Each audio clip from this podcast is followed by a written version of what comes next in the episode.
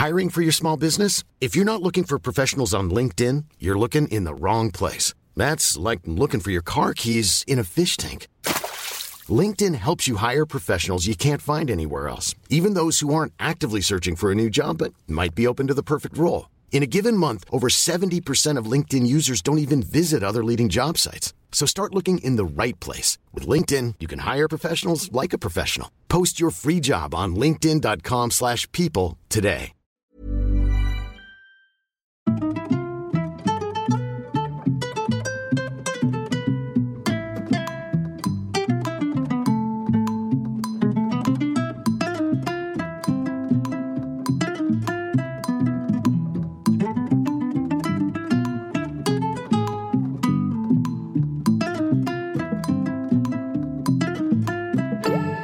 Hello les solos, bienvenue dans le premier podcast dédié aux mamans solo. Des épisodes qui vous donneront chaque lundi les clés nécessaires pour booster votre quotidien. Je suis Shane Love, maman solo d'un petit garçon et j'ai décidé de nous rassembler pour que l'on chemine ensemble vers du bien-être, mais aussi pour parler sans langue de bois de ce qui ne va pas.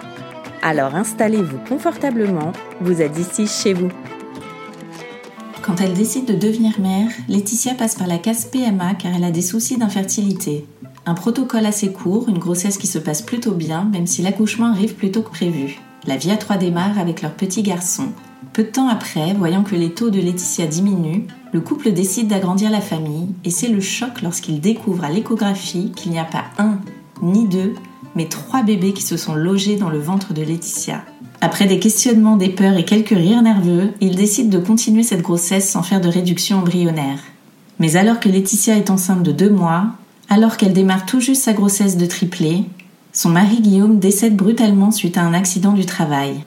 Alors comment poursuivre quand le conte de fées s'arrête en pleine grossesse? Comment accepter la mort de son cher et quand on porte en même temps trois vies? Autant de questions que j'ai posées à Laetitia dans cet épisode. Elle nous raconte ses débuts dans la maternité avec son fils, le jour qui a bouleversé sa vie de famille, sa grossesse multiple en solo, l'accouchement de ses filles chéries, et comment elle gère seule quatre enfants au quotidien. Bonne écoute. Bonjour Laetitia. Bonjour Shay. Merci de nous raconter ton histoire dans Hello Solos. Avec plaisir. Alors tu es la maman de quatre enfants. Quel âge ils ont? Alors il y a Nolan qui a 3 ans et demi, bientôt 4, et euh, les triplés, donc euh, Lina, Amy et Noélia qui ont 16 mois. Des triplettes. Donc. Des triplettes. Ouais. On va revenir avant euh, que tu deviennes mère. Toi, est-ce que tu as toujours euh, rêvé ou souhaité euh, devenir maman plus tard? Alors ça a toujours été vraiment une volonté pour moi d'être maman. Ouais. On va dire que depuis mon adolescence, en fait, je rêvais d'être mère. Après, pas forcément d'une famille nombreuse. Ouais. J'avais peur de ce côté, justement, bah, tu n'as plus trop de vie. Donc Mm. euh, voilà, c'était pas mon objectif principal, mais oui, d'être maman, en tout cas, ça l'était. Et alors, à quel moment euh, le sujet est arrivé euh, au sein de ton couple? Alors avec euh, Guillaume, ça a été assez euh, rapide en fait, puisqu'on s'est rencontrés, on avait tous les deux 31 ans. D'accord. Donc on a mis du temps à se rencontrer et du coup euh, du temps à faire un enfant, puisqu'il fallait trouver le prince charmant. Ouais. Donc euh, quand on s'est rencontrés, le, le sujet est très vite arrivé, puisque du coup j'ai été avec mon ex du coup déjà suivi pour euh, des raisons d'infertilité. D'accord. Donc en fait, bah, ça s'est très vite présenté parce que bah, on en voulait tous les deux, mais mine de rien, les années passaient. Donc au bout de quelques mois de relation, on a mis en place tout ce qu'il fallait pour un parcours PMA. D'accord, directement, vous n'avez pas testé, tenté avant de le faire euh, sans, sans aide Euh, bah, en fait, le problème venait de moi. Ouais. Donc euh, en changeant de partenaire, ça aurait pas Mm. changé grand-chose. Donc lui, du coup, a fait des examens pour, euh, bah, pour qu'on soit raccord tous les deux, mais, mais on savait qu'on on allait en avoir besoin. Quoi. Ouais. Et du coup, tu disais qu'avec ton ex, tu avais déjà commencé le parcours, donc ça n'avait pas fonctionné. euh, Alors heureusement, parce que c'était Oui. pas une bonne personne. Je, on on s'est pas lancé dans le dans le truc, mais je, je savais que du coup euh, j'avais euh, des problèmes pour euh, pour tomber enceinte naturellement quoi. Et alors là, avec Guillaume, combien de temps euh, ça a pris pour euh, ce premier parcours? Alors c'est vrai que j'ai eu de la chance parce que donc moi j'ai le syndrome des ovaires polykystiques. Euh, on, le sait en fait, il y a plein de il y a plein de cas en fait différents. Il peut y avoir une surpilosité, beaucoup d'acné, etc. Donc moi j'ai eu la chance d'être épargnée par tout ça. Et c'est vrai qu'avec Guillaume, en, six mois de temps, euh, on a, on a, enfin, j'ai réussi à tomber enceinte, donc euh, ça a été assez rapide au final, quand on a vraiment lancé le protocole, les piqûres. Mais euh, en ces six mois de temps, j'ai tout de suite en fait pensé aux femmes qui avaient ce combat-là et qui l'ont vécu pendant et qui le vivent encore aujourd'hui, mais pendant des dizaines d'années. Et, et, je trouve que c'est épuisant parce que bah, chaque test de grossesse après une insémination ou une FIV euh, qui revient négatif, c'est vécu comme un échec. Donc c'est euh, moralement et pour le couple, c'est tellement douloureux que je n'imagine même pas euh, celles qui le vivent pendant de mm. nombreuses années, quoi. Et toi, est-ce qu'il y a eu plusieurs tentatives ou ça a été En fait, avant Nolan, on a fait, on a fait à peu près ouais, 4, ouais, 5, 6 inséminations. C'est à peu près 6 mois en fait, on a mis pour, pour avoir Nolan. Et, mais heureusement, ça a marché assez rapidement. Alors, euh, comment as-tu accueilli cette belle nouvelle et comment s'est passée ta grossesse? Eh bien, euh, on était euh, fous de joie. Bah, il n'y a pas le côté miraculeux d'avoir une grossesse spontanée. Donc voilà, on s'y attendait, on savait quand étaient les prises de sang, quand étaient l'écho, etc. Donc, mais on était, on était fous de joie. Après, la grossesse s'est bien passée. moi, j'ai le gynéco en fait m'avait dit que je pouvais continuer une vie normale, donc je montais beaucoup à cheval. Sauf que du coup, je n'ai pas diminué. Et quand en fait il l'a su à 4 mois de grossesse, il m'a dit mais pas du tout. En fait, vous venez de faire un parcours là, vous vous arrêtez de monter. Et du coup Guillaume a commencé à, flipper euh, et, donc j'ai arrêté de monter à peu près à 4 mois et demi de, grossesse. Euh, et, j'ai accouché de Nolan, donc euh, qui est également un prématuré, parce que du coup j'ai accouché à 7 mois et demi parce que j'ai fait une prééclampsie. Ah d'accord. Voilà, une, très belle grossesse hein, pour le coup, un mhm. suivi quand on verra pour les filles, mais un suivi euh, très simple, sauf qu'en fait, euh, voilà, il est arrivé un petit peu avant, il avait un retard de croissance, et monsieur ne faisait que 1 kg 810. C'était une ah petite crevette. Ouais, le premier accouchement, donc euh, comment s'est passé cet accouchement? Bah, accouchement en stress parce que pas prévu du tout. on n'avait pas grand chose de prêt. À l'époque, on était en, appartement, en location. On n'était pas prêt en fait. On, voilà, c'était pas pour tout de suite. Mais euh, et Guillaume en fait était en intervention, je m'en souviendrai toujours, était en intervention donc pour euh, il avait une société de destruction de nuisibles, donc il était euh, voilà sur ses toits avec euh, ses nids de de guêpes et de frelons asiatiques. Et en fait c'est sa sœur qui lui a dit non mais là tu dois venir maintenant. Mais non, mais on a encore le temps, je termine ce que je fais. Non, elle est en train d'accoucher là en fait. Parce que du coup je suis arrivée à l'hôpital, ils m'ont fait les examens, j'étais déjà dilatée à 5, donc ils ont juste eu le temps de me poser la péridurale et ah quelques heures après il était là. Ouais, ça a été super rapide.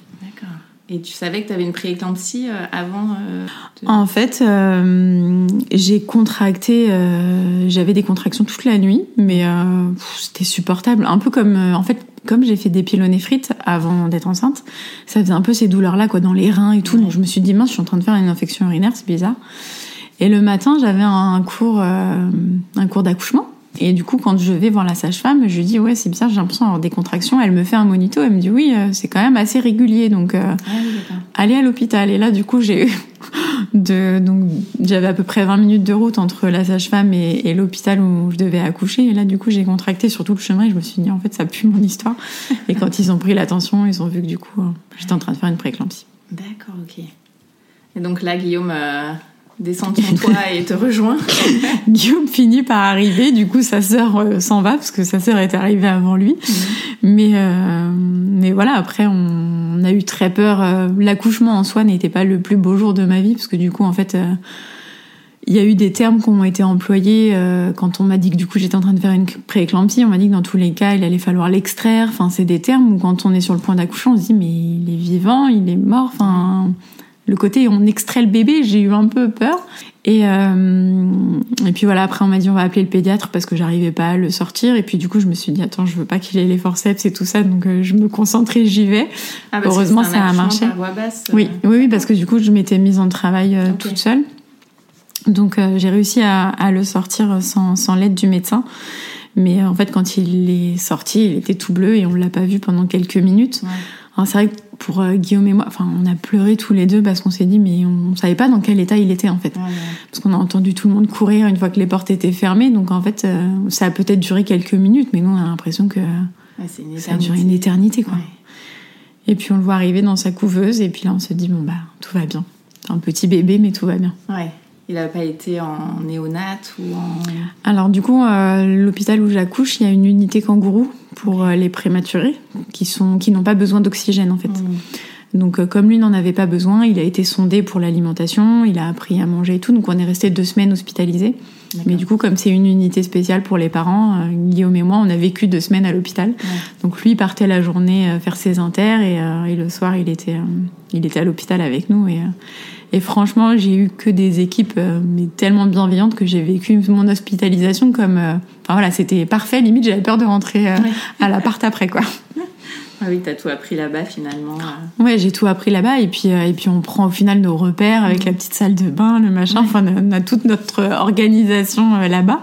Et du coup, c'était stressant de rentrer à l'appartement dans un environnement bah, qui, qui devenait inconnu avec un bébé, mmh. quoi. Et tu l'as allaité? Nolan, je l'ai allaité euh, six mois et demi à peu près. À la reprise du travail, ça a commencé à être compliqué parce que je tirais mon lait en plus parce que du coup j'ai fait des dons au lactarium. Donc euh, je tirais beaucoup mon lait et en fait euh, j'ai commencé à avoir beaucoup d'engorgement donc j'ai dû mmh. diminuer un petit peu et Nolan en fait a eu énormément de difficultés à s'alimenter quand il a commencé la crèche. Donc il ne mangeait quasiment pas de la journée. Elles étaient avec les pipettes de doliprane, les cuillères et il refaisait tout. Donc du coup, il passait toute la soirée et toute la nuit accroché à moi pour rattraper en fait ce qu'il n'avait pas mangé. Et là, je, moi, j'assumais plus euh, le travail, quoi. Ouais. Donc euh, je l'ai sevré progressivement, euh, entre guillemets, à cause du travail, quoi. Ouais. On t'a expliqué justement ce refus de s'alimenter sans toi? Ça arrive avec les bébés qui sont allaités.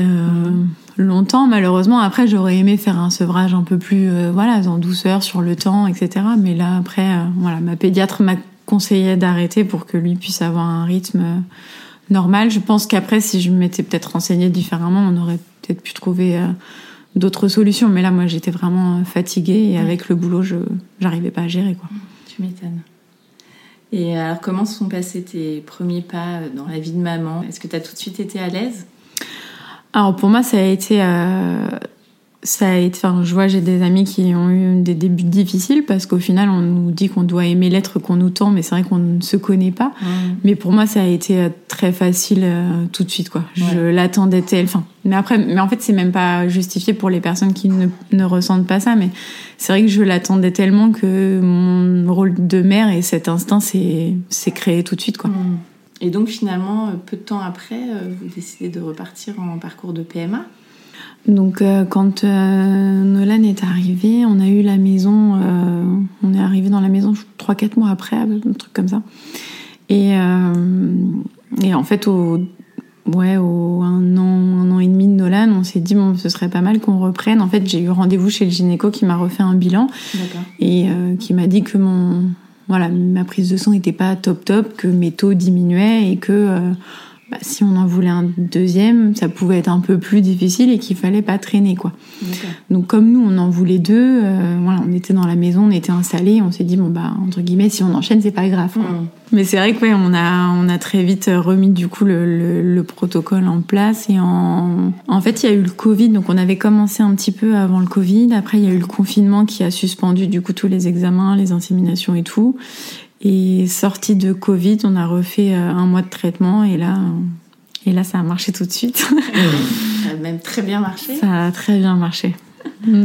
Alors comment tu as découvert que euh, c'était des, des, triplés que tu attendais? Alors euh, donc dix jours après l'insémination, prise de sang, bon bah tout est ok, début de grossesse, je vais faire une écho donc pelvienne qui me dit que bah oui je suis bien enceinte et je dois y retourner deux semaines après. Et là, donc cette écho, j'étais toute seule la première, et du coup, là, donc celle de deux semaines après, j'y vais avec Guillaume. Et là, en fait, on voit, mais clairement, tout de suite, trois poches. Et en fait, moi, je dis, mais c'est pas possible. Parce que tout de suite, en fait, j'ai compris, je me suis dit, putain, il y a un truc. Puis je voyais mon gynéco qui était pas très bien. mais t'avais fait une prise de sang, non, avant? Il y avait pas des taux? Non, y avait, bah, j'avais pas fait attention, quoi. Ah, oui, j'avais pas du tout fait attention. J'ai même pas re-regardé si vraiment on le voyait, ça. Et en fait, quand, euh, quand on a vu le, les trois poches, donc, euh, tout de suite, en fait, c'est vraiment, on rigole nerveusement et on se dit, mais c'est pas possible. Je rigole, je dis, mais non, c'est pas possible. Et Guillaume, il dit, mais non, mais pas du tout. Mais pourquoi? Mais qu'est-ce qui s'est passé? Pourquoi il y en a autant? Mais c'est pas possible. Donc lui, il était, euh, il était choqué. Et, euh, et, du coup, tout de suite, en fait, le gynéco, euh, voilà, nous dit, bon, on va parler de ce qu'il est possible de faire ou pas, quoi. Toi, t'étais dans quel état? T'étais, euh, Tu rigolais? Là, c'est vraiment un état de choc, quoi. Ouais. Guillaume, c'est un peu euh, le côté un peu mutisme où du coup, mm. il s'est assis en mode euh, putain, comment on va faire? C'est pas possible. Et moi, voilà, c'était plus le côté waouh et, non, quoi. Mm. donc, ouais, un peu flippé. Ouais, tu m'étonnes. Mm. Donc là, vous repartez de là, du rendez-vous. Qu'est-ce que vous vous dites Alors, tous les deux? on repart du rendez-vous en ayant connaissance du coup de la possibilité de faire une réduction embryonnaire, mhm. euh, donc euh, pour en avoir plus que deux. Mais euh, voilà, qui dit réduction embryonnaire dit également la possibilité de perdre les deux autres. Enfin voilà, donc c'était un petit peu compliqué. Guillaume a tout de suite été plus sur le côté matériel, la voiture, la maison, ça a tout de suite été ça, le fait qu'il bossait énormément, puisque du coup, euh, il était éducateur euh, à la Fondation d'Auteuil, donc en fait, il s'occupait des jeunes euh, dans des internats. Donc soit il était du matin, soit il était du soir, donc il rentrait vers 23h et quelques. Donc quand c'est comme ça, bah, je dois gérer, pour le coup, Nolan et les futurs enfants à venir toute seule.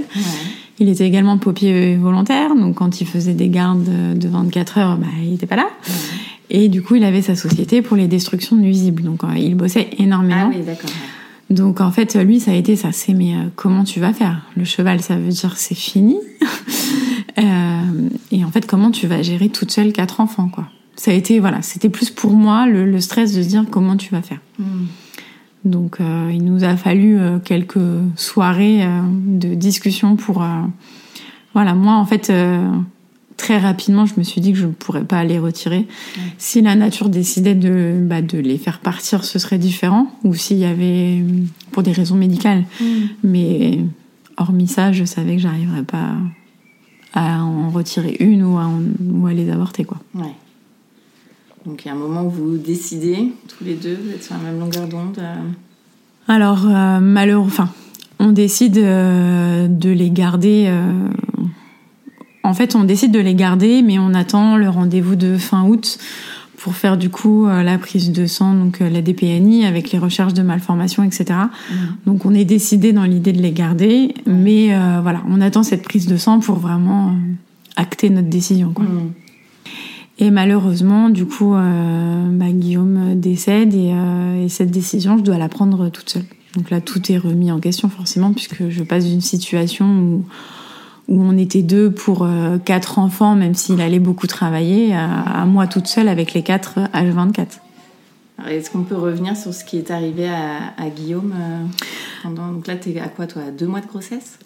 Euh, Je suis à deux mois de grossesse, pile le, jour de son décès, donc le 10 août, je suis pile à, à, deux mois de grossesse. En fait, Guillaume a fait une chute deux jours auparavant, donc le 8 une chute en, lors d'une intervention. Donc il était en toiture et en fait il est, il est tombé et euh, malheureusement il est tombé sur la tête. Donc il est, il est, enfin, sa tête s'est mise en coma euh, tout de suite. Donc il a subi deux interventions et puis au bout des deux jours d'hospitalisation, enfin le, la veille en fait on nous a dit qu'il, bah, que malheureusement il n'y avait pas d'espoir possible. Sauf que là, comme on était mariés, en fait, euh, je dois moi, en tant que femme, euh, dire euh, donner mon accord pour débrancher mon mari. Ah, Donc c'est quelque chose que j'ai fait accompagné de mes belles-sœurs et de ma belle-mère parce que mhm. pour moi, voilà, c'était leur fils et leur frère depuis. Enfin voilà, donc moi je le connaissais depuis 4 ans, mais mais voilà, c'était pour moi une décision à prendre ensemble. Et du coup, bah, le, le, le 10 août, on a dû le laisser partir parce qu'il n'y avait pas de, de possibilité. En mm. fait, il n'y avait pas de, ouais, il y avait pas de retour possible à tout ce qui s'était passé. Et comment tu vis, toi, ce... parce que là, tu portes la vie, tu portes trois vies, tu perds euh, bah, ton chéri euh, au même moment, la vie, la mort euh, se... Ouais, s'entremêlent complètement. En fait,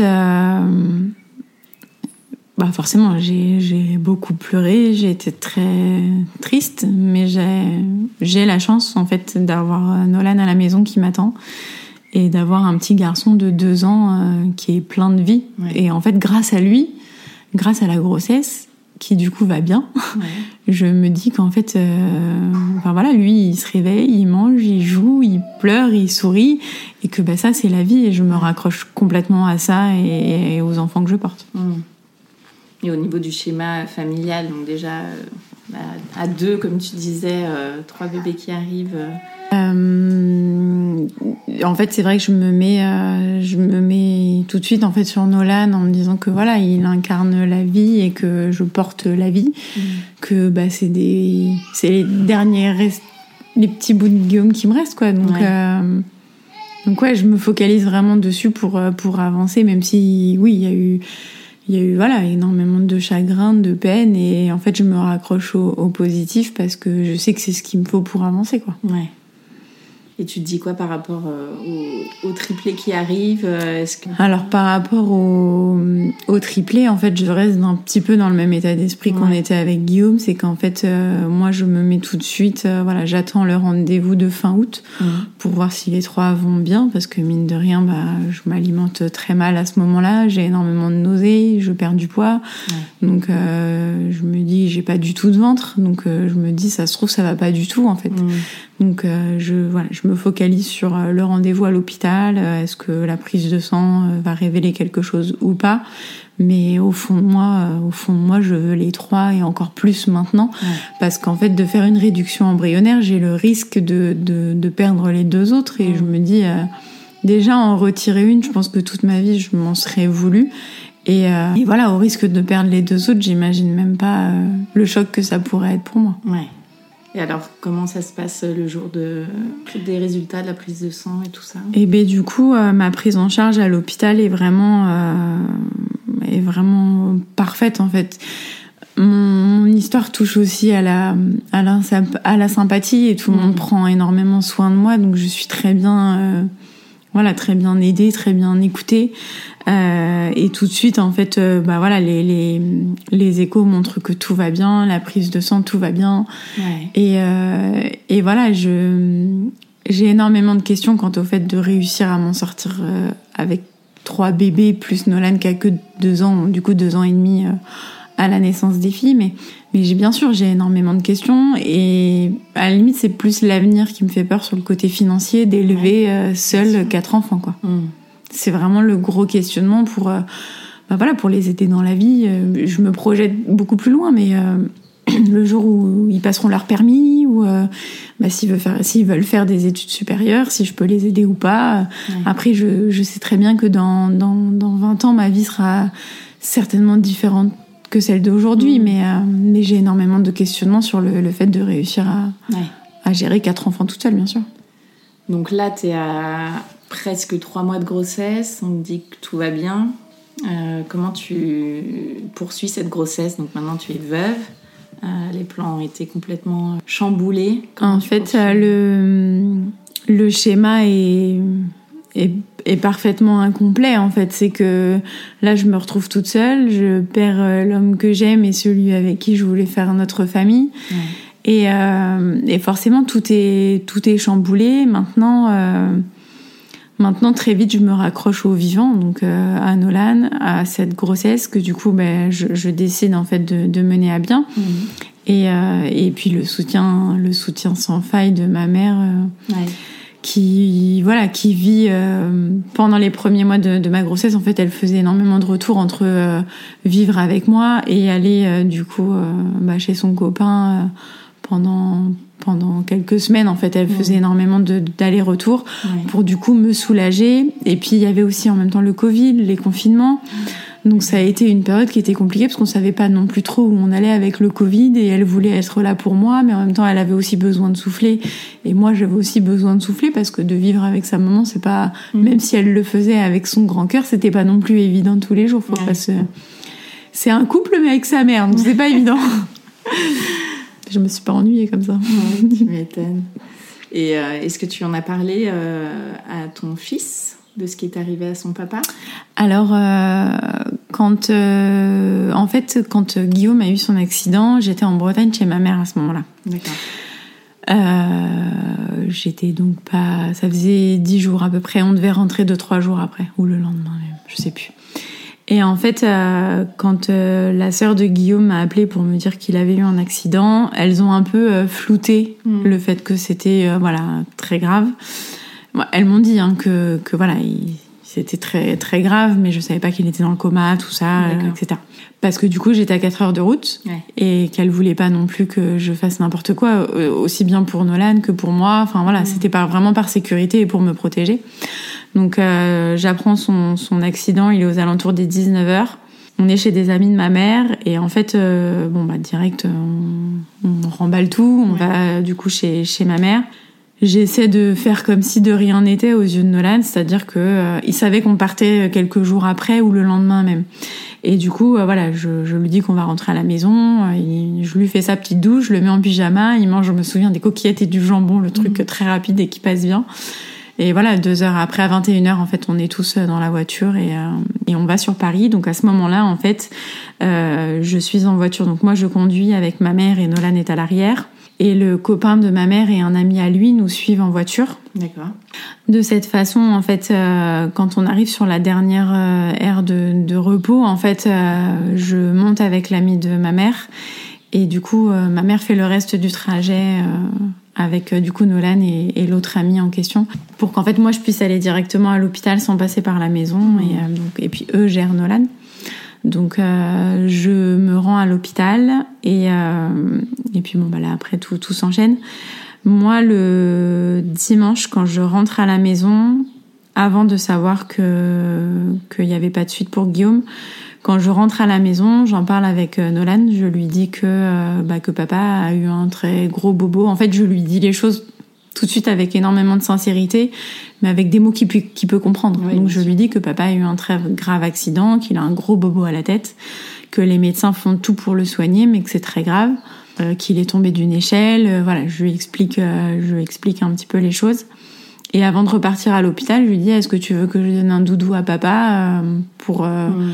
bah voilà pour qu'il comprenne que je retourne à ses côtés et que je peux emmener un bout de lui avec moi.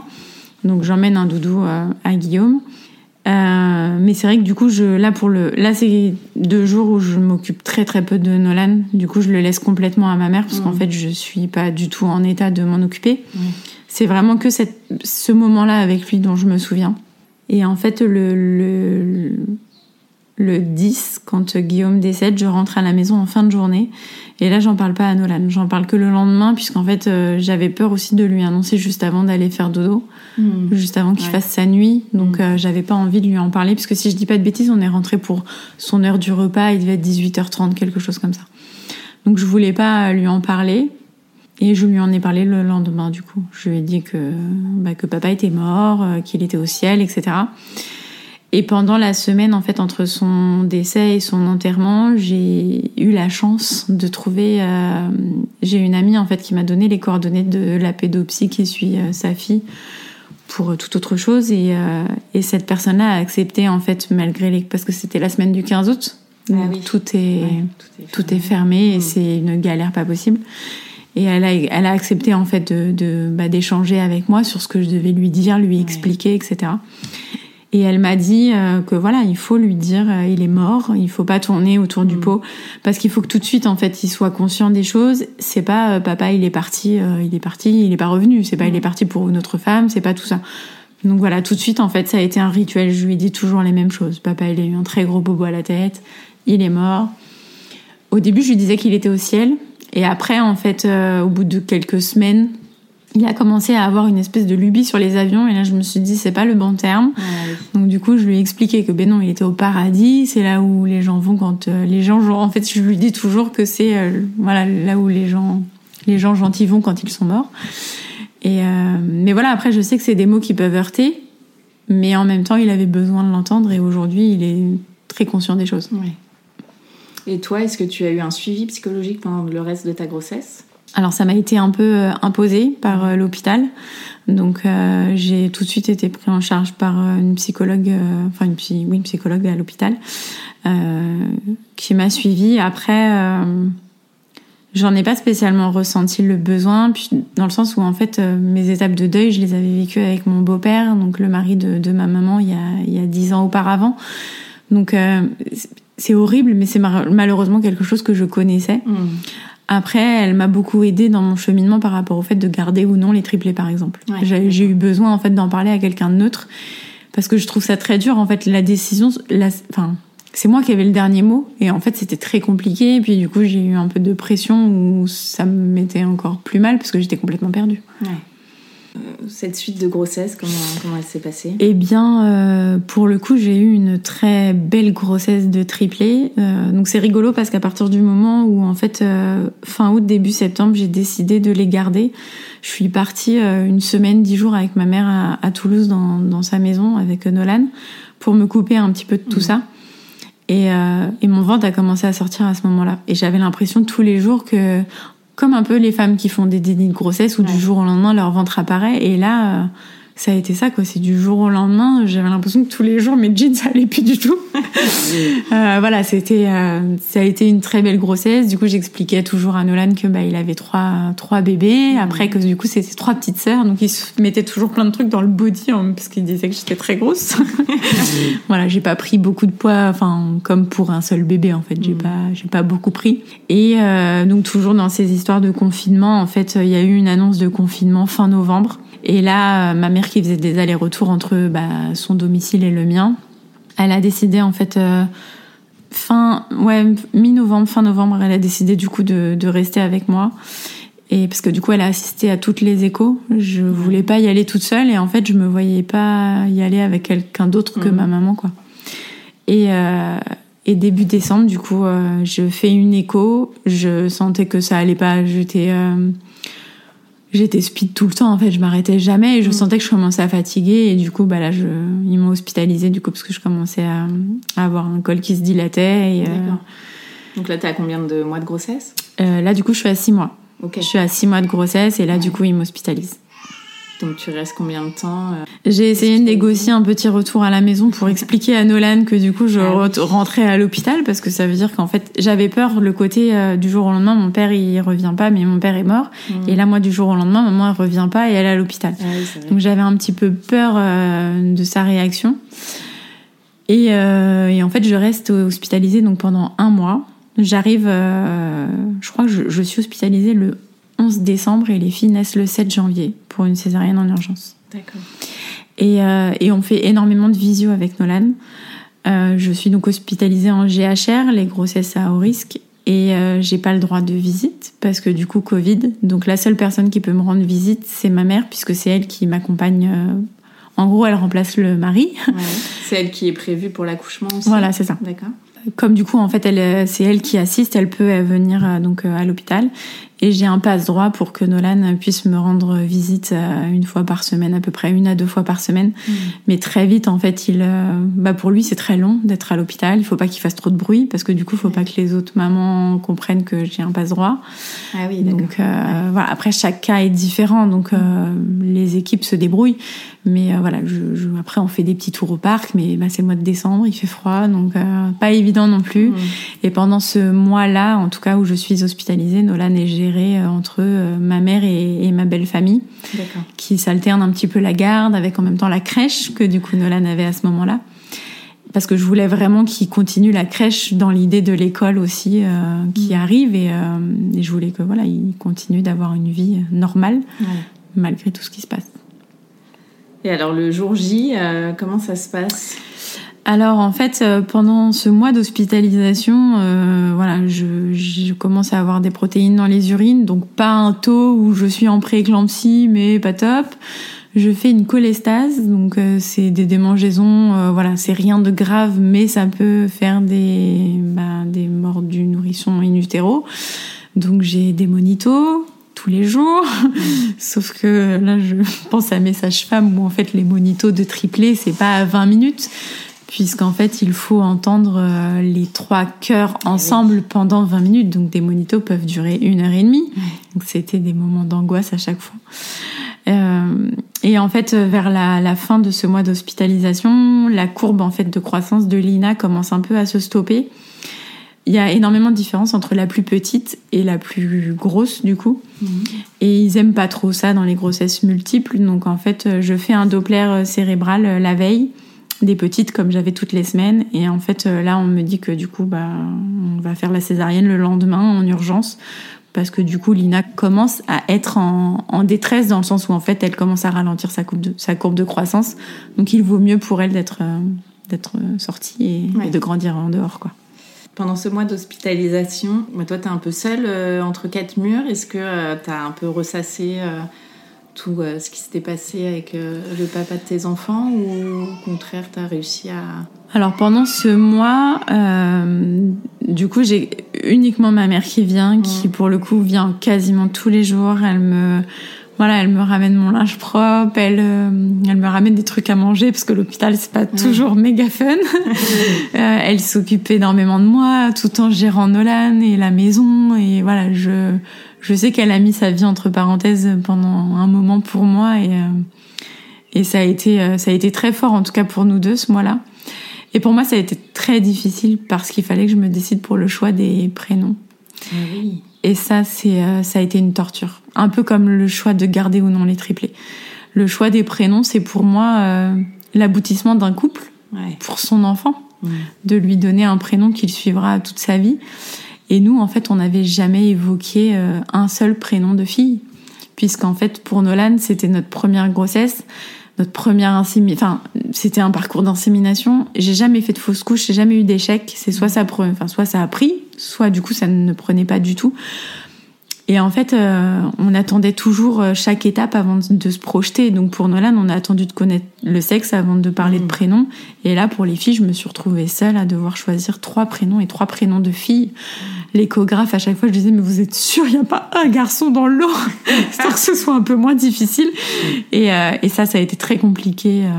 Ma belle-sœur m'a offert l'officiel des prénoms. Mmh. Et je pense que j'ai passé des heures dessus parce que, parce que j'étais incapable de me décider seule. Ouais. Donc tu t'es focus en fait dans ta, sur ton lit euh, d'hôpital euh, pendant un mois à trouver euh, ces trois prénoms. Ouais, c'était, c'est, ça a été très compliqué et et oui, ces, ces trois prénoms, j'ai trouvé ça vraiment très difficile à trouver. Mmh. Au final, ils ont chacun leur histoire maintenant, ces, ces prénoms, mais mais sur le coup, ça a été très difficile. Et alors la rencontre euh, a été triplée alors l'accouchement, euh, l'accouchement euh, se prépare, césarienne. Donc j'étais un petit peu stressée parce que je, n'ai jamais été opérée de ma vie, donc je ne savais pas comment ça se passait. Et là c'était le grand jour. Il y a un mélange d'émotions entre l'impatience de les retrouver et en même temps je suis qu'à 7 mois de grossesse, donc je sais que ce sont des prématurés. On a passé le stade de la grande prématurité, mais voilà, je reste assez anxieuse. Ta maman peut pas être là? Alors ma maman devait être, euh, de... alors elle ne pouvait pas être en salle de naissance, enfin dans la dans le bloc, parce qu'en fait euh, il y avait beaucoup trop de, de, personnel puisque du coup pour euh, une équipe médicale pour trois bébés c'est tout triplé, donc en fait c'était énorme. Je ne me rends même pas compte du nombre de personnes qu'il y avait, mais ils ont été tellement en fait j'avais mes médecins, c'est-à-dire que j'avais mon, échographe qui était là, qui m'a fait la, je l'ai mmh. supplié pour faire ma césarienne, elle était là. L'autre médecin qui me suivait aussi n'a pas touché les bébés, mais il est juste, il était juste là en renfort mmh. à me regarder et à me dire voilà, je suis avec vous. Il y avait des personnes que je ne connaissais pas, mais euh, ouais, le staff en fait euh, le plus présent était, et c'était, c'était magique mais ma mère n'était pas à mes côtés. Et en fait, euh, on commence la césarienne. Euh, j'ai même pas compris au début que l'opération était, enfin, avait commencé. C'est qu'en fait, quand j'ai entendu euh, donc Lina, la première sortie, ah euh, qui a pleuré, que je me suis dit, oh, bah en fait, si, je suis déjà découpée, mais j'ai rien senti. du coup, Lina, Lina pleure. Je la vois quelques secondes. ensuite, c'est Noélia qui sort, pareil que je vois quelques secondes. Et par contre, Amy, je ne la vois pas et, et elle part tout de suite puisque du coup, elle est pas en état. Ouais, c'était celle qui était un petit peu en souffrance mais non, du coup, c'était Lina. Ah, ah mais euh, Amy est en souffrance en tout cas respiratoire, donc du coup, je ne l'ai pas vue. Elle a tout de suite été prise en charge. Et euh, voilà, la seule chose que je sais, c'est que j'ai une cicatrice un peu plus grande que la normale, puisque du coup, elles sont trois et qu'elle a préféré euh, voilà, avoir plus d'espace pour les sortir que de tout arracher. Et euh, Amy vient me revoir quelques secondes après, en fait. Il, voilà, il la nettoie et tout, il vient de me la présenter et après... Euh, donc là, tu as trois, trois bébés dans les bras? Non, du tout, du tout. Je les vois vraiment une fraction de seconde à côté de mon visage, en fait. Et, euh, et là, elles partent, et dans ma tête, elles partent avec ma mère. Sauf que là, il y a eu un couac, et que du coup, ma mère ne les a pas vues. Ma mère a été euh, congédiée dans ma chambre, ah. parce que du coup, il voulait que la première rencontre soit l'un des parents, donc euh, moi. Et il n'y a pas eu en fait le relais, il y a eu un petit couac là pour le coup, où du coup ma mère n'a pas pu être auprès des filles, mais ça je l'ai su qu'après, puisqu'en fait moi après l'intervention je vais en salle de réveil, mm. ça devait durer je crois une heure et demie, sauf qu'en fait euh, je me fais opérer, enfin la césarienne est à midi, j'arrive à 11h30, à midi les filles sont sorties, et moi je remonte en chambre, il est, euh, il est passé 19h, parce qu'en fait j'ai eu une très mauvaise réaction à l'anesthésie, et... Euh, ah du coup, j'étais pas en état de remonter, ma tension était pas bonne, donc en fait, je suis restée très longtemps en salle de réveil. Et là, ma mère était toute seule dans ma chambre, donc euh, je, ne peux imaginer le stress qu'elle a dû avoir à ce moment-là. Et quand je remonte en chambre, là, on me dit, euh, bah en fait, il faut attendre que vous arriviez à avaler un truc, et tant que vous ne gardez ni liquide ni ni un seul yaourt, vous n'irez pas voir les filles, quoi. Sauf qu'en fait, j'ai accouché à midi et elles sont toujours toutes seules. Donc là, c'était très difficile. Bon, au final, je n'arrive toujours pas à garder quelque chose dans l'estomac. Je, vomis du verre fluo. et, euh, et en fait, les infirmières qui sont là avec moi en GHR et tout euh, acceptent euh, du coup de m'emmener voir les filles. Il est 22h30. Mm. Du coup, là, je descends avec ma mère et on va voir les filles. Et là, donc elles ne sont pas dans la même chambre puisque du coup, comme elles sont toutes sous oxygène, souvent dans les dans les chambres d'hôpital, il y a que deux places. Souvent, mm. c'est des jumeaux au, au, donc voilà, des triplés, il y en a deux fois par an, euh, c'est à peu près les statistiques. Mmh. Donc du coup, euh, je commence par Amy qui est toute seule, donc qui, que du coup j'avais quasiment pas vue. Qui euh, voilà, bon, il y a, y, a, y a des, oui, il y a des tuyaux. Ça choque plus ma mère que moi puisque du coup je l'avais un petit peu déjà vécu avec mmh. Nolan. Après voilà, elles sont scopées, elles sont sous oxygène, mais elles sont si petites. c'est impressionnant. Enfin en fait, Amy, euh, Amy faisait 1 kg 890, donc elle était plus lourde que son frère qui faisait 1 kg, 1 kg 810, donc elle, elle était, elle était bien. Ça reste des petits bébés, mais voilà. Euh, Noélia, du coup, elle, enfin voilà, elles sont chacune dans leur dans leur couveuse. Donc après, on va voir Noélia et, et Lina. Et forcément, Lina qui fait 1 kg 4, c'est ah c'est tout petit, quoi. Et Noélia 1 kg 660. Donc c'est des beaux poids pour des bébés à 32 semaines, mais, mm. euh, mais oui, Lina, elle fait toute petite. Quoi. Et donc là, le programme, c'est quoi en fait euh, Parce que j'imagine qu'elles doivent prendre du poids avant de pouvoir ressortir. Alors sur euh, la durée d'hospitalisation, c'est vrai que là, ils se prononcent pas du tout. on me parle à peu près d'un mois d'hospitalisation, mais avec des prématurés, tout peut se passer. Mm. On sait jamais ce qui peut se passer, surtout. Euh, donc en fait, euh, voilà, là c'est le, le, leurs premiers instants de vie, donc on reste un petit peu, mais voilà, je, moi je suis debout à 90 degrés, euh, puisque je viens quand même d'avoir ma césarienne, je tiens pas debout, je vomis dans la salle, j'ai baptisé l'évier. Euh, voilà, c'était un moment assez euh, difficile, mais je, je, voulais absolument rencontrer mes filles. On est dans le même bâtiment, mais moi je suis quatre étages au-dessus, je suis pas près d'elles, donc c'était pas facile. Et euh, voilà, je remonte en chambre et puis euh, le lendemain, je peux pas y aller toute seule. Je, je tiens encore pas trop trop debout, mm. puis il faut que je sois en fauteuil, etc. Et puis en fait, petit à petit, enfin voilà, petit à petit, tout se met en route. Donc moi, je commence euh, bah, le tire-lait parce que du coup, je veux que les filles soient allaitées. Je sais pas trop où je vais avec un allaitement de triplé, mais je veux en tout cas essayer de faire quelque chose. Mm. On t'aide un petit peu sur place, on donne des recours. Bah après, euh, comme j'ai bien allaité Nolan et que ça s'est bien passé, je me mets tout de suite focus sur mon truc. Quoi, mm. je tire mon lait toutes les trois heures, même si je suis pas avec les filles la nuit, je me réveille et je tire mon lait. Je vais le mettre dans le frigo pour elle, pour euh, qu'elle soit sondée avec mon lait, etc. Donc, euh, donc je mets tout ça en place. Et, et au bout en fait de, de, quelques jours de vie, Lina fait une entérocolite, donc c'est une nécrose en fait dans le système digestif qui peut nécessiter une intervention, mais heureusement, je n'ai pas eu, euh, elle n'a pas eu besoin d'une intervention. Et donc, elle se retrouve en arrêt alimentaire pendant trois semaines. Ce qui fait que pendant trois semaines, en fait, je n'ai entre guillemets que Lynn, Amy et Noélia à allaiter. Donc, c'est plus simple aussi ah pour moi à gérer. Donc, l'allaitement, au final, se met très bien en place pour elles deux. Et elles sont toutes les trois dans le même service ou euh, Alors, elles sont toutes les trois en réa néonat, donc dans deux chambres différentes. Et, euh, et, voilà, elles sont sondées. Petit à petit, elles commencent à ne plus avoir besoin d'oxygène. Donc ça, tout ça se fait vraiment progressivement. Mmh. Et puis voilà, on essaie de retirer l'oxygène, on le remet. Mmh. On essaie de retirer la sonde, mais au final, elles prennent pas. Donc on remet la sonde, on essaie de les mettre au sein. Et voilà, tout ça, ça se fait sous plusieurs, euh, sous plusieurs jours, quoi. Donc euh, donc c'est long, mais on finit par par y arriver. Les trois semaines, du coup, pour Lina passe, elle reprend une alimentation Donc euh, moi, en fait, pendant cette, pendant cette période-là, donc pour une euh, césarienne, on peut rester hospitalisé au max 14 jours. D'accord. Et moi, en fait, ce qui s'est passé, c'est que ma cicatrice, euh, ça s'est très mal passé dans le sens où, en fait, comme j'ai énormément vomi le jour de la césarienne, j'ai des agrafes qui ont sauté. Donc le lendemain, j'ai été recousue, donc mmh. sans anesthésie, mmh. c'était génial.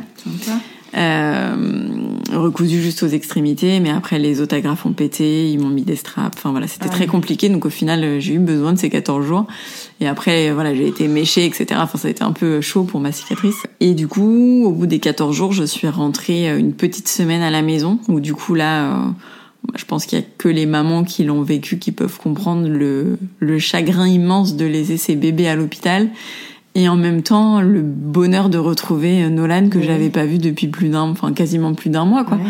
Donc euh, ce, ce tiraillement était juste euh, mais horrible. Le côté là psychologique était était vraiment difficile parce que c'est vrai que ma mère pour le coup le comprenait pas. Elle me disait mais tu vas retrouver Nolan à la maison c'est cool. Ouais mais je laisse mes bébés quoi et en fait, je trouvais ça horrible de me dire que je laissais les filles alors que je passais ma vie à leur faire du pot à pot mm. et que déjà quand j'étais dans le service, je devais me séparer entre chacune. Et c'est là où je me suis dit mais comment je vais faire pour passer du temps avec chacun de mes enfants. Donc euh, là, ça a été des étapes un petit peu euh, difficiles moralement. Et, euh, et, en fait, quand je me suis fait réhospitaliser du coup en unité kangourou mm. pour apprendre en fait à nourrir les trois et à gérer les trois. Euh, j'ai malheureusement ramené le virus, euh, donc le VRS, le virus de la bronchiolite, puisque du coup Nolan était malade comme il était à la crèche à ce moment-là. Et euh, mais voilà, il était juste enrhumé, mm. sauf qu'en fait, bah, j'étais porteur du virus, enfin porteuse du virus, et que du coup les filles ont, ont, été malades et en fait au bout de quelques jours après ma réhospitalisation en unité kangourou, elles sont redescendues en, ah Chacune leur tour. En fait, elles sont redescendues euh, quatre étages plus bas en ah. réa. Ah là là, comment tu l'as vécu ça? Ça a été, euh, ça a été très douloureux en fait parce que parce que bah il y a la culpabilité de se mm. dire que je suis rentrée mais que j'ai ramené ça. Mm. Et euh, je m'en voulais en fait. Je me suis dit mais j'aurais pas dû ne pas mettre de masque avec Nolan. Mais en même temps, quand tu retrouves ton fils après un mois et demi, tu n'as qu'une envie, c'est de l'embrasser et tout quoi. Donc énormément de culpabilité, sachant qu'en plus pour Lina, qui était déjà la plus fragile, ça a un peu mal tourné dans le sens où en fait elle a fait une surinfection à la bronchiolite. Mm.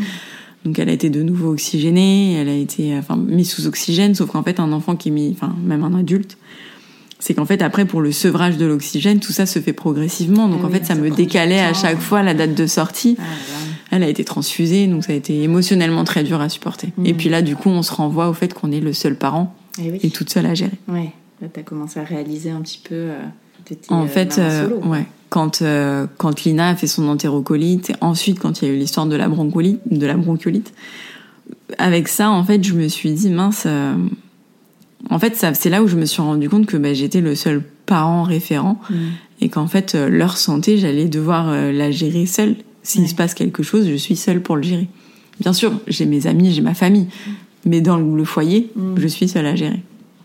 Et alors, comment t'as vécu cette euh, prise de conscience? Bah avec beaucoup d'émotions forcément parce que c'était pas facile. Mm. et en même temps euh, et en même temps toujours avec le sourire en fait. C'est que je me dis que bah c'est pas grave. On avance on y va la vie est belle et on fait tout pour qu'elle soit belle. Donc euh, mm. donc voilà j'ai j'ai la chance d'avoir cette force là de de voilà, je, je, veux faire en sorte que mes enfants voient une voient une maman épanouie et pas une maman au, au bout du gouffre alors que on pourrait tous l'être en fonction de nos différents parcours de vie mais voilà, je veux qu'ils aient l'image d'une maman forte et, euh, et c'est un peu mon combat au quotidien quoi. Ouais. Alors en tout, vous serez resté euh, combien de temps à l'hôpital avec les enfin, les triplés? Les filles du coup euh, sont restées deux mois quasiment plein, ouais, deux mois plein à l'hôpital. Donc quand je suis sortie de l'hôpital, c'est une de mes belles-sœurs qui est venue me, me, chercher. Ma mère était en Bretagne avec Nolan. Euh, ça a été organisé comme ça pour qu'en fait je puisse rentrer seule avec les triplés pendant quelques jours pour déjà m'habituer à mon environnement sans avoir Nolan entre guillemets dans les pattes. Mmh. Donc lui, il était en vacances chez mamie à la ferme et moi je rentrais du coup avec euh, avec les bébés et avec les filles. Mais alors comment tu fais là? T'as pas mis le bras? Bah du coup ma belle-sœur m'aide en fait vu qu'elle vient me chercher. Mais très vite, en fait, euh, je veux être seule pour gérer. Donc, euh, comme en fait en, en unité kangourou, j'ai appris à voilà à en allaiter deux, à en mettre une au, au biberon. Une fois que j'avais fini, je retirais mon lait. Donc en fait, c'était voilà. Au début, c'était gérable comme ça. Donc je faisais un, un allaitement exclusif pour les trois. Euh, et puis en fait, au fur et à mesure où elles ont, en fait, quand elles ont commencé à grandir, à avoir besoin de prendre plus de lait, là, c'était compliqué pour moi. En fait, je voyais que quand je tirais mon lait, j'avais pas assez. Donc, euh, avec l'entérocolite de Lina, on m'a conseillé un allaitement jusqu'à ces six mois minimum. Donc, j'ai voilà, j'ai préféré un petit peu euh, bah, mettre Lina au sein euh, automatiquement. Et du coup, j'ai passé Amy et Noélia en mixte. Donc, je faisais un allaitement double tout le temps et l'autre du coup au biberon et j'alternais comme ça. Mais très vite, ça a commencé aussi à être compliqué parce qu'en fait, bah, j'avais de la visite et dès qu'il fallait que j'allaite, et ben je m'enfermais dans ma chambre parce qu'il fallait que je sois nue en fait pour euh, pouvoir les allaiter. C'est pas comme un seul enfant où avec un t-shirt on peut dézipper. Là, elles étaient encore toutes petites, elles tenaient pas leur tête, donc euh, donc les Lina, euh, Noélia et, Amy, je les allaitais à peu près quatre mois.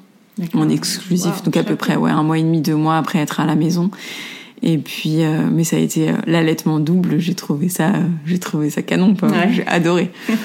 et puis après, du coup, j'étais, j'ai allaité du coup Lina exclusivement jusqu'à jusqu'à ses neuf mois à peu près. En fait, au bout de Ouais, c'est ça, neuf mois. Et après, sur un mois à peu près, j'ai commencé le sevrage. Mais mine de rien, la diversification aide aussi à faire le sevrage. Donc, Ouais. euh, ça s'est fait progressivement comme ça. Et alors, euh, tu te retrouves chez toi avec, euh, avec tes trois filles. Panique ou zéro panique Tu te dis, il faut y aller. euh, De toute façon, il n'y a pas trop le choix. Alors, forcément, il y a des instants de panique quand tout le monde pleure parce que tout le monde a faim, quand c'est l'heure du bain, quand c'est l'heure des dodos. euh, il faut que je monte les enfants. Alors, c'est vrai que maintenant, elles ont grandi. J'arrive à en descendre deux ensemble et, une toute seule, par exemple. Mais au tout début, euh, c'était une après l'autre parce qu'elles tiennent pas leur tête. Et puis, j'étais pas rassurée. J'avais peur de tomber, de- d'en faire tomber. Enfin, voilà. Donc c- j'ai fait énormément de montées et de descentes d'escalier, j'avais pas besoin de salle de sport, les fessiers étaient au top. Mais voilà, il y a des moments de panique parce que quand on est toute seule, euh, voilà, c'est chaud. Maintenant, je savais que ma mère arrivait et du coup, ma mère est restée à peu près deux mois après la sortie euh, de l'hôpital euh, des filles. Ouais. Et comment s'est passée la rencontre avec Nolan et ses petites sœurs? Cette rencontre, voilà, j'ai- eu la chance de la, j'ai réussi à la filmer en fait. Je, Ouais. Je me suis dit, c'est soit je la vis à fond et je la filme pas, soit je la filme et tant pis. Mais je pré- j'ai préféré la filmer parce que c'était tellement euh, magique pour lui de découvrir ses trois petites sœurs. J'ai trouvé ça, euh, enfin voilà, rien que d'en parler, je pourrais en pleurer parce que c'était euh, c'était un moment plein d'émotions Ouais. et euh, et là je me suis dit que c'était euh, que ça y est, on était enfin tous les tous les cinq du coup. Ouais, Donc c'était le plus beau jour de ma vie. Cette rencontre, ça a été un moment magique, ouais. j'imagine. Et alors, comment ça se passe depuis euh, bah, pour toi, le quotidien? Est-ce que tu as des aides d'ailleurs financières? Euh, Guillaume parlait de tout l'aspect euh, matériel qui l'inquiétait un petit peu quand vous avez su que vous attendiez des triplés. Comment tu gères, toi, maintenant que tu es toute seule, en fait? Alors c'est vrai que sur le, alors par rapport à l'aide, en fait, quand j'ai été prise en charge à l'hôpital, on m'a parlé tout de suite des TISF. Donc en fait, ils interviennent dans des familles, bah, soit des familles pour, euh, enfin bref, dans des familles de multiples ou des familles nombreuses ou des parents dans le besoin. Et en fait, euh, moi, ils m'ont, donc ils viennent deux fois par semaine, donc depuis euh, depuis leurs quatre mois à peu près. Ils viennent deux fois par semaine, une à deux fois par semaine pendant trois heures et demie. Donc ça me permet d'emmener Nolan à l'école sans déplacer tout le monde. Ça me permet d'aller récupérer mon drive. Donc euh, voilà, c'est. Il faut un peu de ménage euh, Alors pas spécialement, mais ils m'aident plus en fait à gérer les enfants pendant que moi du coup je vaque à mes occupations. Après ils m'aident à plier une panière de linge ou voilà. Et euh, donc par rapport à l'aide, c'est ce que j'ai. Sur le côté financier, euh, quand Guillaume est décédé, du coup j'ai touché euh, bah, un capital d'essai comme euh, bah, dans toutes les prévoyances, ce qui m'a permis bah, voilà d'acheter une voiture pour accueillir tous nos enfants, puisque du coup le Tiguan n'était plus n'était plus possible. Il a fallu que je passe au modèle supérieur. Euh, et du coup bah voilà le Vito euh, c'était un petit peu euh, c'était la solution. Donc euh, voilà, ça m'a permis d'acheter ça. Après, c'est vrai que je ne suis pas du tout dépensière. Donc euh, tout ce que je peux mettre de côté, je mets de côté et ça depuis toujours. Donc en fait, euh, j'avais j'ai de l'argent de côté et voilà, je m'en suis servi pour acheter acheter la voiture, mais après tout le reste, je l'ai placé sur moi, les enfants. Enfin voilà, je, je, ne touche à, à, rien parce que parce que on ne sait pas de quoi demain est fait et je veux pas justement être être dans le besoin. Et puis il y a énormément eu aussi de solidarité et on m'a donné énormément de jouets et de vêtements. D'accord. Parce que mine de rien, euh, bah, les vêtements coûtent très cher. Oui. Et, et, ça m'a permis du coup bah, de pouvoir acheter du lait, des couches, de pas avoir de vêtements à acheter. Ça m'a permis du coup de, bah, de faire des économies et d'être moins ricrac pour le reste. Et là, les filles, elles vont avoir, enfin, elles ont 16 mois j'ai quasi, je sais même pas si j'ai dépensé plus de, de 200 euros de vêtements. J'ai très peu acheté de vêtements pour les filles. J'avais, j'ai eu tellement que ça m'a, ça m'a, enfin, ça m'a pas sauvé la vie, mais ça m'a, ça m'a permis en fait de, de, de, continuer de vivre un peu normalement. Quoi. Après, euh, mes jeans, ça fait 10 ans que je les ai. J'en rachète que quand ils cassent. Mes chaussures, pareil. Enfin voilà, c'est je fais vivre les enfants avant moi et moi je fais avec ce que j'ai et je suis très bien comme ça. Mmh. Parce que t'as pas du tout pu retourner travailler, j'imagine. Du coup, j'ai pas, j'ai pas repris le, le, le travail euh, pour des triplés. Le congé parental, c'est 5 ans et demi. Donc je pars sur un congé parental de 3 ans puisqu'en fait aux 3 ans des enfants, j'ai une allocation en moins. Euh, comme pour tous les enfants, en fait, une allocation de 500 euros de moins. Et clairement, euh, là, je vis avec euh, avec à peu près 1800 euros et je peux pas vivre avec 500 euros de moins. Ouais. Donc, euh, pour le moment, je vais jusqu'aux 3 ans et après, on verra un petit peu où on va, quoi. D'accord.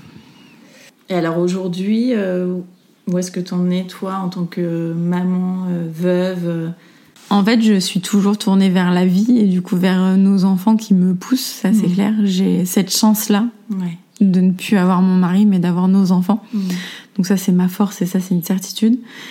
Maintenant, euh, par rapport au, au deuil à proprement dit, je pense que ça se fait vraiment au fur et à mesure. Et, euh, et je me suis tellement mis entre parenthèses et je vis tellement que pour mes enfants qu'en fait, je pense qu'il se fera, euh, voilà, au fur et à mesure de ma vie. Ouais.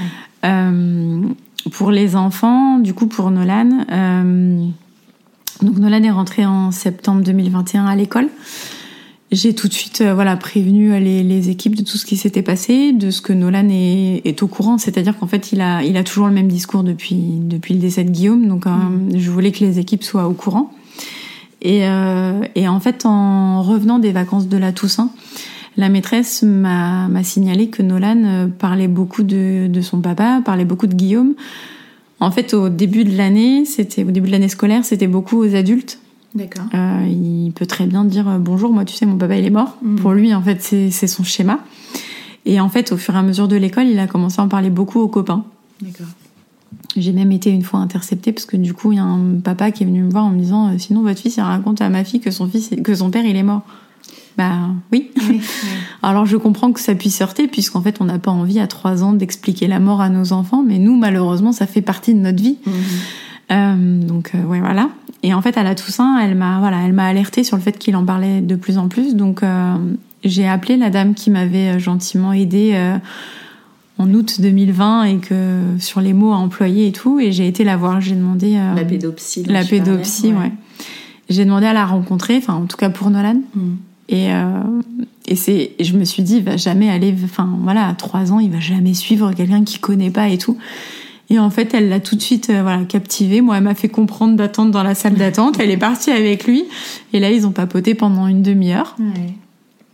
Et j'ai été euh, bah, très fière de lui déjà, Mm. parce que parce qu'il est épatant en fait. C'est que il, il a très bien compris les choses.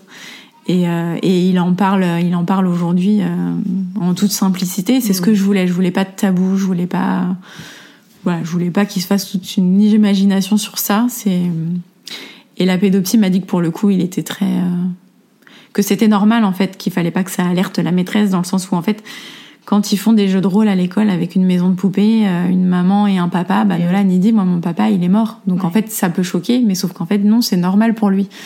Et la pédopsie c'est ce qui m- c'est ce qu'elle m'a dit, il est pas du tout euh, désorienté ou quoi, c'est vraiment qu'il est il est totalement et pleinement conscience des choses et de ce qui s'est passé. Ouais. Donc il va très bien. Il pose les bons mots finalement, C'est ça. comme tu l'as lui as transmis euh, au moment. euh, C'est ça. Il pose les bons mots et, euh, il a pleinement conscience des choses.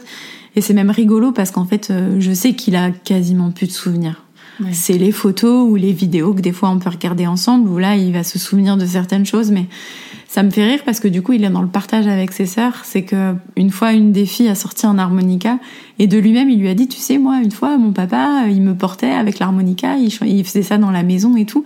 Et j'ai trouvé ça génial parce que je me suis dit qu'en fait, euh, bon, c'est des vidéos qui font vivre le souvenir, mais mmh.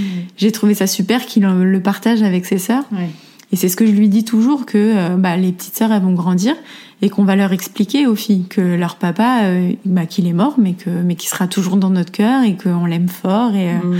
voilà des mots des mots sacrés, mais des mots que tout le monde a besoin d'entendre pour bah, pour continuer de le faire vivre en fait avec nous quoi. Et la pédopsie t'a dit à peu près à quel moment il faudrait en parler aux filles qu'elles elles l'ont vécu in utero, donc j'imagine qu'il y a quelque chose aussi bah, c'est vrai que j'ai pas, j'ai pas moi réussi à trop parler à mon, aux filles quand elles étaient du coup dans mon ventre. J'avais beaucoup de difficultés par rapport à ça. Après, euh, j'ai pas, je trouve que c'est très difficile en fait de d'expliquer à un nouveau-né, euh, tu sais, ton papa il est mort. Enfin, du coup, c'est difficile. Donc plus elles grandissent, plus euh, plus on en parle. C'est vrai que par exemple, on a une photo voilà en haut de l'escalier de nous deux, et, euh, et c'est vrai que bah, des fois quand elle le fixe, je lui dis, je dis bah tu sais ton papa il est au paradis, mais voilà ça va être juste des petits mots comme ça. Et puis Nolan qui des fois va en parler de lui-même quoi. Donc euh, donc on adapte. Mais je ne sais pas en tout cas trop à quel moment. Et comme m'a dit la pédopsie, même pour Nolan, il est possible qu'à un moment donné, il ait besoin de refaire un check entre guillemets pour euh, mm. pour voir où il en est quoi. Mais en tout cas, tout le monde est voilà est conscient de tout maintenant. Mm. Euh, à nous de bien orienter le reste de la vie quoi. Et alors maintenant, euh, famille monoparentale, de quoi toi t'aurais besoin en tant que veuve, mère de famille solo, au niveau de, de l'État ou de la société? Est-ce que tu as vu un autre regard porter un peu sur toi ou? J'ai pas. Euh, en fait, euh, j'ai cette image un peu. Euh, je veux pas. Je veux pas. c'est pas que je veux pas faire pitié, mais je veux pas qu'on me qu'on me plaigne ou quoi. C'est mm. c'est pas du tout. Je veux toujours en fait faire en sorte d'y arriver. Donc euh, j'essaie de faire en sorte de jamais être en galère. Donc euh, je me débrouille. Et puis j'ai quand même beaucoup d'aide de, de, ma famille, de mes amis. Tout le monde est très présent. Même si au final j'ai tendance moi à me renfermer parce que j'ai envie de gérer seul mes enfants. Je veux pas. En fait j'ai toujours été dans cette optique-là, c'est que je ne veux pas devoir compter sur quelqu'un pour m'en sortir. Donc je veux me débrouiller toute seule. Et je fais le nécessaire. Après, avec le décès de Guillaume, j'ai aussi eu euh, bah, du coup mon crédit pour la maison, par exemple, que je n'ai plus. Et heureusement, parce que sinon je ne pourrais pas vivre ici. Et mine de rien, bah voilà, j'ai que les charges de la maison à payer et les repas, mm. puisque du coup pour les vêtements j'ai tout. Et euh, donc voilà, mes grosses dépenses aujourd'hui, c'est euh, les frais de la maison, voilà, l'eau, l'électricité, tout ça, mais et, et l'alimentation pour nous, quoi. Mm. Et alors, qu'est-ce que ça a changé pour toi la maternité? Eh bien, je me suis découverte maman de famille nombreuse. C'était pas du tout prévu au programme. Mais clairement, euh, aujourd'hui, en fait, c'est sûr qu'il y a des jours où je suis fatiguée, il y a des jours où les filles, elles sont malades ou elles sont fatiguées. J'attends qu'une chose, c'est que tout le monde dorme. Faut pas se leurrer, je suis pas la mère parfaite où tout, tout va toujours bien. Mais voilà, en fait, je le prends avec toujours beaucoup de sérénité, de bienveillance et même des fois des situations qui vont être agaçantes ou stressantes ou nerveusement en fait mm. en tant que maman voilà je me mets un peu dans ma bulle et je veux pas en rajouter aux enfants qui malheureusement bah en fait j'ai toujours ce côté où euh, je veux pas qu'elles en enfin qu'ils en que je sois seule donc euh, je temporise toujours, je rassure, je parle beaucoup pour éviter de devenir aussi un petit peu folle. Mais voilà, je les rassure beaucoup comme ça. Quand mm. elles étaient petites, c'est vrai que dès que je montais à l'étage, en fait, j'étais toujours en train de leur parler parce que elles se, enfin, je les imaginais au sol en train de se dire mais attends elle était là elle est repartie où est-ce qu'elle vient? Elle nous abandonne. Donc euh, voilà je je me suis vraiment découverte maman et euh, et aujourd'hui je changerai pour rien au monde. Et quand je les vois toutes les trois et du coup tous les quatre ensemble je me dis que voilà j'ai pris la plus belle décision de ma vie en les gardant toutes les trois et en, et en formant cette famille. Merci d'avoir écouté cet épisode, j'espère qu'il vous a fait du bien. Si c'est le cas, n'hésitez pas à mettre 5 étoiles sur votre application podcast préférée et à en parler autour de vous. Ce petit geste m'aidera beaucoup à faire connaître Hello Solos. Je vous souhaite à toutes une très belle semaine et vous donne rendez-vous lundi prochain pour un nouvel épisode. En attendant, direction Instagram sur le compte hello.solos pour retrouver la communauté décomplexée des mamans overbookées.